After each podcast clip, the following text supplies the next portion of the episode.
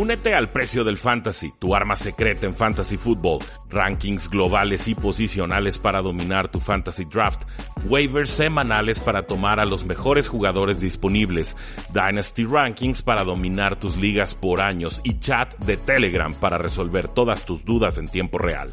Visita stam.store diagonal precio NFL o da clic al link en este episodio para suscribirte.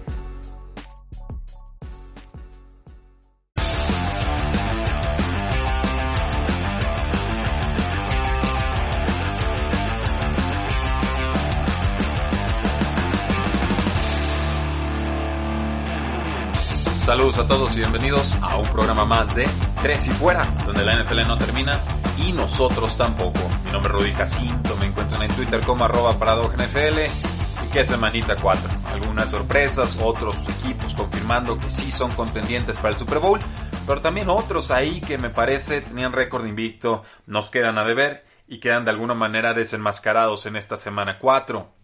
Ya saben, tenemos un video todos los días en youtube.com diagonal 3 y fuera y voy a extraer un audio que hicimos con nuestro compañero Oscar Huerta de 3 y fuera Cardinals para hablar sobre los titulares que nos dejó cada uno de estos partidos de la semana 4. Antes de hacerlo, quiero platicarles de los picks que hice en instabet.mx, la casa de apuestas oficial de 3 y fuera. La semana pasada le apostamos a los Lakers en la semana 1, la apuesta era que iban a ganar y así fue. No fue el premio más grande del mundo, pero ciertamente agradecemos la recompensa.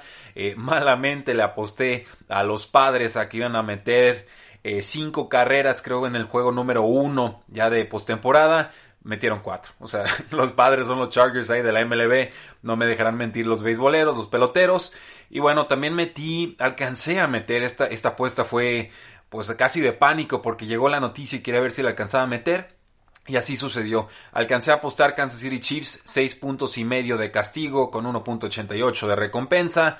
Básicamente alcancé a apostar Chiefs con el diferencial de puntos antes de que se cerrara la apuesta porque Cam Newton iba a jugar en ese partido. Finalmente se apostaron Chiefs menos 11 o menos 12, también alcanzaron a cobrar gracias al pick six de los intrépidos mariscales de campo de los Patriotas de Nueva Inglaterra, pero ciertamente el partido se veía complicado hasta inicios del cuarto cuarto, parecía que no cubrían la línea y terminan resolviéndola. Entonces ahí aposté fuerte y ahí alcanzamos a ganar.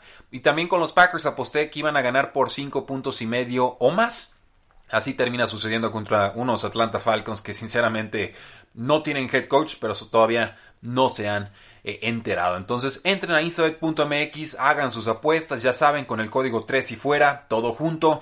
Me han dicho que algunas personas tuvieron problema para registrarse con el código. No hay problema. Se registran primero, después le dan clic arriba a la derecha donde dice deposita ahora y ahí les va a dar la opción de meter el código 3 y fuera con el número y todo junto para que tengan su bono de 500 pesos y aprendan a picarle esto de las apuestas. Si podemos ayudarles a ganar un poco de dinero, así sea. Y por supuesto, gracias a Instabet por apoyar a este proyecto. Sin más preámbulo, vamos con el resumen de la semana 4. Concluyó la actividad de la semana 4, cayeron algunos invictos y por supuesto tenemos a Oscar Huerta para que nos ayude a entender qué sucedió en esta complicadísima semana NFL. Oscar, eh, resultado sorpresa, se veía que era una, una semana con duelos muy complicados de predecir y creo que así se termina confirmando. Sí, bueno, entre COVID y otras cosas, la verdad es que esta semana estuvo muy, muy rara. Eh, por ahí tuvimos dos juegos el lunes, este, cancelamos un juego, pero en sí los resultados eh, por todos lados. Sí, sí hubo varias sorpresas. Están, están repartidos y, y, vamos atendiéndolos. Podemos empezar con nuestras portadas de la semana 4, que ya saben es nuestro encabezado o titular para cada uno de los partidos. Oscar, vamos de tres en tres. Comenzamos con sin gas. Broncos le pega 37 a 28 a los Jets de Nueva York. Y es sin gas porque ya no debería de estar Adam Gase. Santa remontada. Los Santos ganan 35 a 29 contra los Detroit Lions. Yo tomé a Lions para ganar este partido y no me faltó mucho para acertarle, pero reviven los Santos y se mantienen vivos en esa complicadísima división. Y por último, dientes afilados. Las Panteras le pegan 31 a 21 a los Arizona Cardinals. Oscar, si quieres empezamos por ahí. ¿Qué, qué es sí. esto? ¿Qué es esto? ¿Por qué Eh, este movimiento? Muchísimo miedo, muchísimo miedo por parte de Cliff Kingsbury, donde Kyler Murray lanzó como 700 pases para 3 yardas, en pocas palabras. Después de tres intercepciones la semana pasada contra Detroit, yo creo que eh, no quisieron arriesgar absolutamente nada al balón.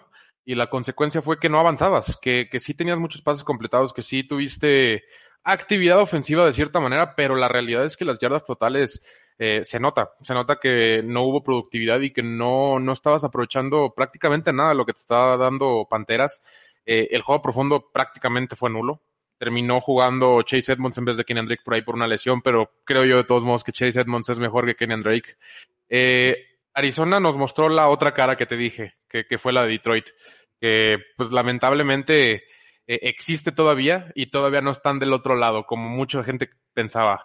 Eh, por parte de Santos rebotan, creo que le surgía muchísimo esta victoria, porque ya irse 1-3 eh, con Santos en posiblemente la, una, la última temporada de Drew Brees, quién sabe qué hubiera pasado. Y quién hubiera pensado que Adam Gates no hubiera sido el primer entrenador que iban a correr. creo que eso es lo que más nos sorprende de este partido. Y, y pues Jets no le pudo ganar ni al tercer coreback de Broncos prácticamente, para que te des una idea de dónde están los Jets. Sí, es, es, tristísimo lo de los Jets y aparte están metiendo a jugadores que están lastimados. Sam Darnold sin el hombro, lo meten otra vez. Mecky Vector no estaba para jugar, se lastima en, la, primera, en, la, sí, en el primer drive se lastima el, el, titular de ese partido, lo meten y el mismo jugador sale y dice, ¿saben qué? Ya no puedo, o sea, ya no puedo y Adam Gates por querer salvar las papas en vez de proteger a su, al futuro de la franquicia, eh, yo creo que le está haciendo mucho daño al equipo. Mientras más pronto lo corten, mejor.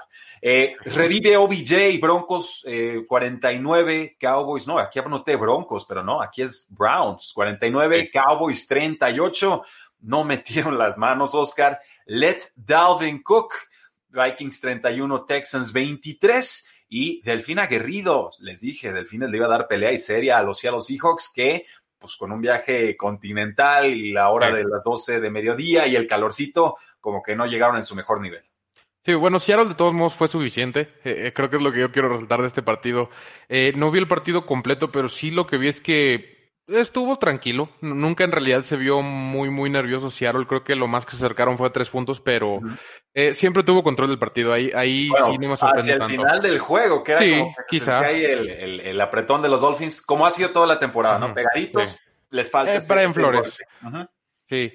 Dalvin Cook, pues es el responsable principalmente de, que ya no tengan ni general manager ni head coach los Houston Texans. Qué favor. Y, y, sí, exactamente. Y yo estoy muy, muy intrigado por ver a quién traen. A mí me encantaría que trajeran a alguien de colegial porque creo que le encajaría muy bien a Deshaun Watson. Por ahí siguen haciendo los rumores de, de expatriotas, de patriotas actuales de McDaniels y, y Cacería. y yo creo que ya tienen que librarse de eso.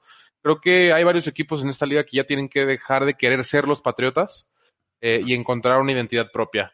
Y por parte de los Cowboys. ¿Lo enlistamos o así lo vamos a dejar? Sí, sí. Ah, muy bien. No, bueno. Están los Patriotas de Miami, los Patriotas de Detroit, los Patriotas de Tennessee y, así tantos más, ¿no? Eh, sí, ha habido muchos. Y, y, algunos sí les ha funcionado, pero definitivamente en el caso de O'Brien, y, y, lo voy a decir de Patricia, no está funcionando. Y Odell Beckham contra los Cowboys, como siempre. parece que ese partido se inspira y, les da todo lo que dan y por ahí conozco muchos, muchos Cowboys que están enojadísimos, particularmente con Odell Beckham. Y bueno, y sobre todo con la defensa de su equipo, deberían estar enojados. eso ni se diga. Eh, vamos con los siguientes puntos. Veteranía al rescate. Terminan los Bucaneros ganándole a Los Ángeles Chargers, que pegaban duro y pegaban fuerte, pero Tom Brady con cinco pases de touchdown y sin Chris Godwin saca el partido 31 a 38. Así que chiste, gana Ravens 31-17 a Washington, mm. pero Ravens no tiene que demostrar nada contra Washington, tiene que demostrarlo contra los equipos contendientes y New York está cerca, pero del primer pick. Pierden los gigantes 9 a 17 contra Los Ángeles Rams. Eh, los Rams en realidad le dieron vida a los gigantes. Creo que eh, Gigantes en realidad no jugó a nada, no, no tenía mucho que hacer, pero eh, Ram se vio un poquito lento a ratos, creo que lo tuvo bajo control, pero en realidad sí, sí hubo varios nervios por ahí por parte de Rams. Eh, lo cual quiero creer que es casualidad. Eh, así que hemos visto los otros partidos, lo vimos contra Filadelfia y se vio más contundente, de hecho, contra Filadelfia. Entonces, es de esos partidos que ya estás cansado un poco, ya semana cuatro. se, empieza a ver el rival, ¿no? Sí, aparte, aparte. y sí, Que, que, es el mismo caso con Ravens, creo yo. Eh, pero de todos modos es suficiente. Ravens eh, sabemos que domina contra la media tabla, sabemos que no, no va a tener problemas. Eh, en realidad, los partidos de Ravens que yo me voy a empezar a fijar es cuando empiecen a jugar contra equipos grandes como el de Kansas que vimos la semana pasada y no pudieron hacer mucho. Y, y eso me lleva al siguiente partido que también con Bucaneros Eh, sí se ve bien, se ve contundente, pero quiero verlo contra Green Bay, que creo que es la semana 5 o 6, no estoy seguro, creo que es semana 6. 6, porque, porque sería lo más comparable a un equipo como Nueva Orleans. Y lo que sí me queda claro es que Tampa Bay contra equipos así como Chargers, que del top, de fuera del top 12, top 10, eh, no va a tener mucho problema. Ya cuando te empiezas a meter a ese top 12, top 10 es cuando empieza a batallar, pero ahí es donde son los playoffs. Por eso me intriga más ese partido de Green Bay. Vaya que sí. Impostores, los osos caen 11 a 19 mm. contra los Indianapolis Colts. Se los dije, se los dije, se los dije. Nick Foles es bueno de relevo, lo pones de titular y, algo extraño sucede, ¿no? Sí, o sea, el Super Bowl, lo que gusten, ahí fue relevo de tres partidos. El caso aquí es que Colts a domicilio hace lo suficiente, nada brillante y la defensa. Sí, la defensa aguanta, digo, cuando mantienes a cualquier equipo a 11 puntos en esta NFL tan ofensiva y creo que, hay méritos importantes a, rescatar. No impostores, Josh Allen es for real, Bills gana 30 a 23 contra las Vegas Raiders, unos Raiders muy limitados eh, y unos Bills que como que juegan muy bien, pero por rachas, ¿no? O sea, como tres cuartos bien y un cuarto dejan que se les peguen y entonces a sufrirlo un poquito más. Aquí en el trámite del partido me parece que Bills fue, fue mejor, eh, claramente mejor, que Derek Carr no produce fuera del esquema, o sea, se, te cierran las dos opciones de pase y, se acabó la jugada y eso es muy frustrante, pero de todas formas hay algo ahí, un run run con los Bills que no termina de, llenarme el corazón, eh, aunque ahora sí tiene entregas de balón y por supuesto, pues tenemos que hablar del el vuelo del águila, terminan ganando Eagles 25 a 49, a, bueno, a 20 a los 49ers. Eh, sí, 49ers eh, estuvo raro el partido en realidad. Rarísimo. Porque, porque yo sí esperaba un poquito más de movimiento por parte de 49ers. Nick Mullens obviamente empezó a regalar el partido, metieron, metieron a CJ Beathard y, todos sabemos que pues eso no es buena indicación. No, lo hizo mal. No, CJ Beathard al contrario, se fue creo que 13 de 13 para empezar su, el, partido cuando entró, pero independientemente de eso, simplemente eh, te das cuenta de lo importante de Jimmy G. Todos aquellos que habían criticado a Jimmy G y que casi cualquiera podía hacer la chamba con el esquema de Shanahan, no es cierto. Ahí está la prueba. Eh, te funcionó contra Gigantes porque los Gigantes no sabían en realidad ni qué esperar.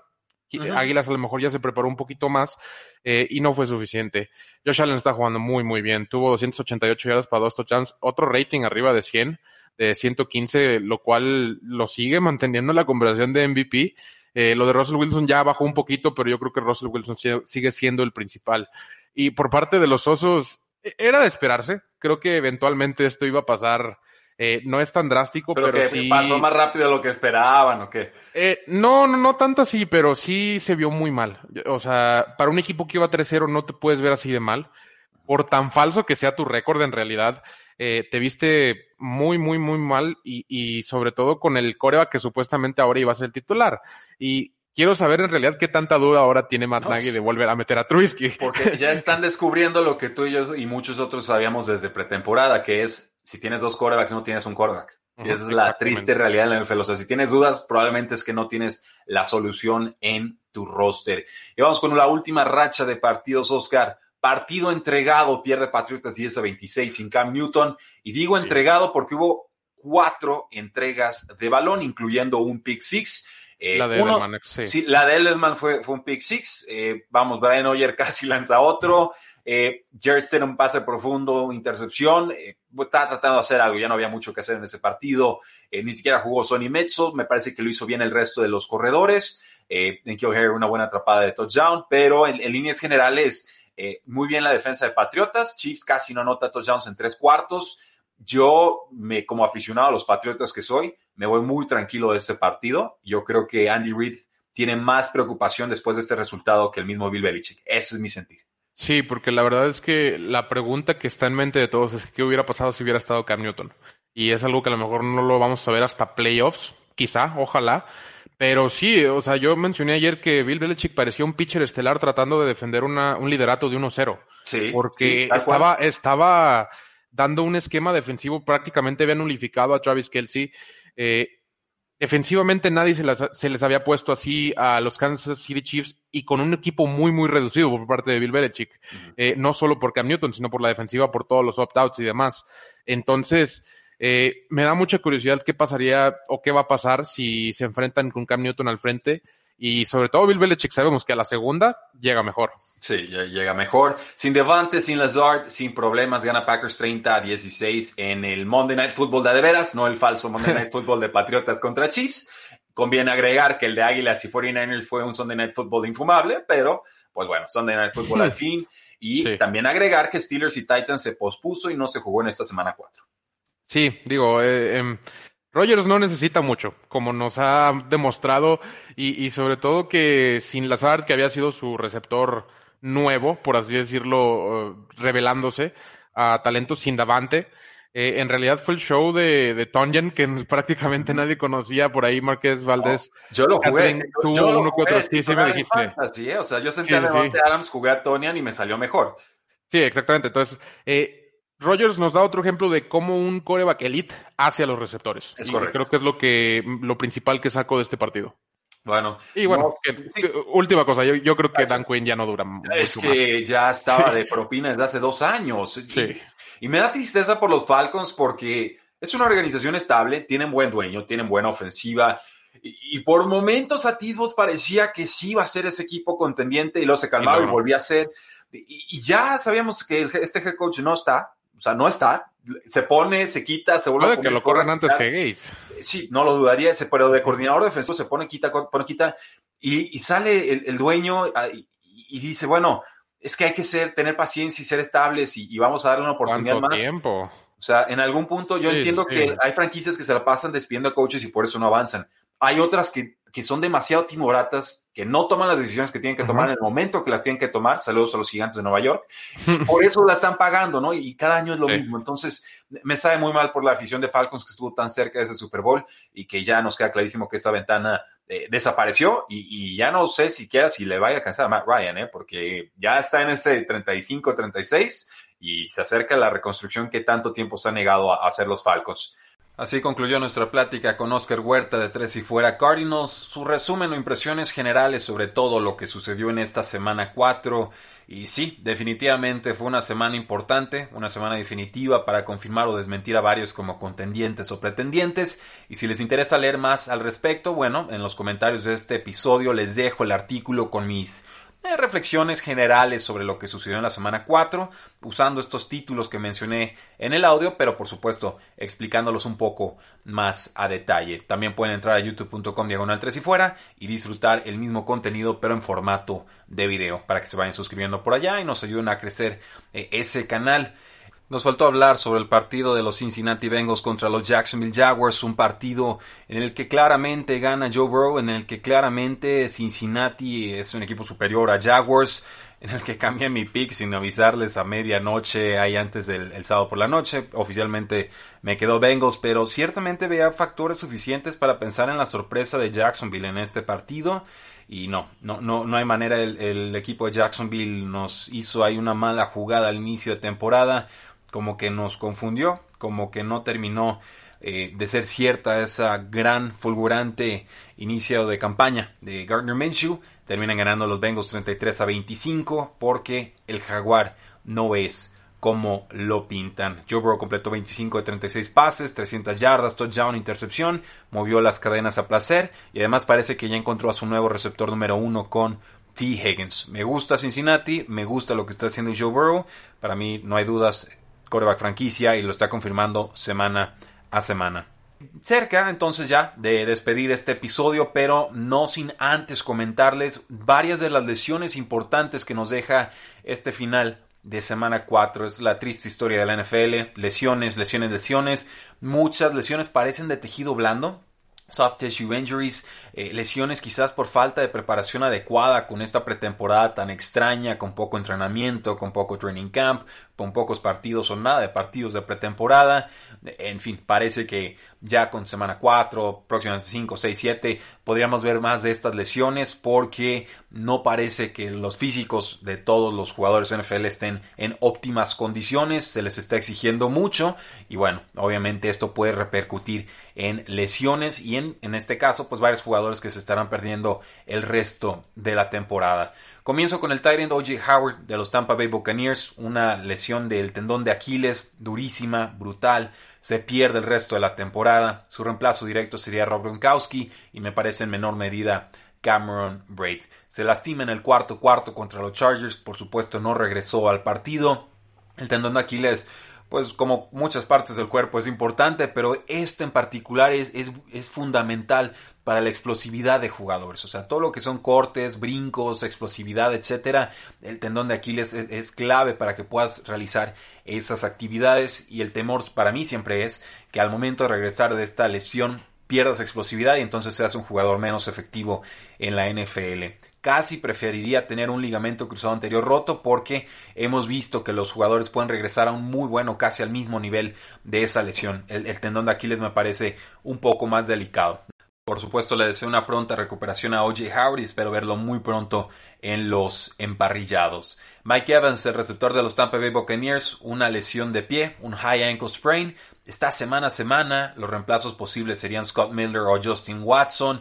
No sabemos qué tan grave sea este high ankle sprain, pero juegan los Bucaneros el jueves por la noche contra los Osos de Chicago. Así que definitivamente Mike Evans no va a participar en la semana 5. Esto se suma a la lesión de Chris Godwin, que también estaba semana a semana, así que eh, se le empiezan a caer muchas piezas importantes a Tom Brady. Ya son tres jugadores titulares con los que no va a contar: Mike Evans, Chris Godwin y, por supuesto, OJ Howard. El corredor de los Chargers, Austin Eckler, se lastimó la rodilla, estará fuera por lo menos cuatro semanas. Sus reemplazos serían Joshua Kelly y Justin Jackson. Eh, Kelly ha hecho un buen trabajo, pero va a fumble por partido. Entonces no se sorprendan por ahí si Justin Jackson empieza a desplazarlo por tener mejor protección del el balón. Eckler, pues una hiperextensión de rodilla, se le va con, una lesión de isquiotibial también, o sea, por todos lados eh, parece que lo de la rodilla le puso estrés extra al isquiotibial y por eso eh, pudo haberse lastimado en una segunda ocasión durante el partido. En fin, un fuera un mes, baja importantísima para los Chargers. El quarterback Josh Allen de los Buffalo Bills tuvo una subluxación del hombro, no en el hombro derecho con el que lanza, sino el izquierdo. Está día a día. Su reemplazo posible sería Matt Barkley. Le cayeron encima, por supuesto, molestias inmediatas, sale del partido, logra regresar, tenía un arnés para ayudarle con el hombro. No creo que haya problema para que participe contra los Titanes de Tennessee en la semana 5. Y el corredor de los Cleveland Browns, Nick Chubb, se lastima la rodilla. Él sí va a estar fuera por lo menos 6 semanas y el reemplazo directo, por supuesto, es Kareem Hunt, este jugador, se convierte en un running back número uno en fantasy football, top 10 probablemente. Sus suplentes también serían Dearness Johnson y Dontrell Hilliard. Eh, Dearness Johnson, buena participación, tuvo como 13 toques de balón después de la lesión de Nick Chubb, produjo bien con ellos. Podría ser producto de la defensiva de los vaqueros de Dallas. Sinceramente, les están corriendo para 8 yardas por acarreo.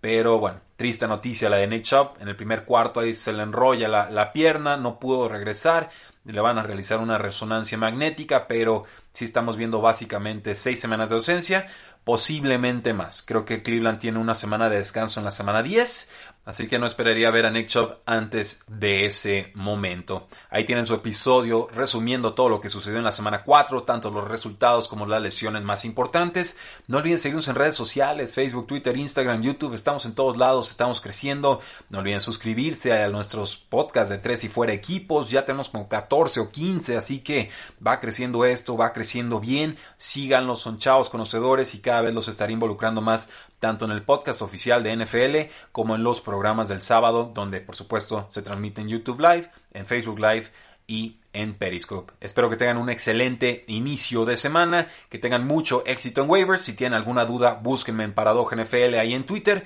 porque la NFL no termina y nosotros tampoco. Tres y fuera. Hola, soy Rudy Jacinto, creador de Tres y Fuera. Si te gustó el programa de hoy, suscríbete a este y otros podcasts de la familia Tres y Fuera tres y fuera NFL, tres y fuera fútbol, tres y fuera de tu equipo favorito y claro, el canal de tres y fuera YouTube con videos todos los días, porque si tu equipo existe, tres y fuera lo cubre.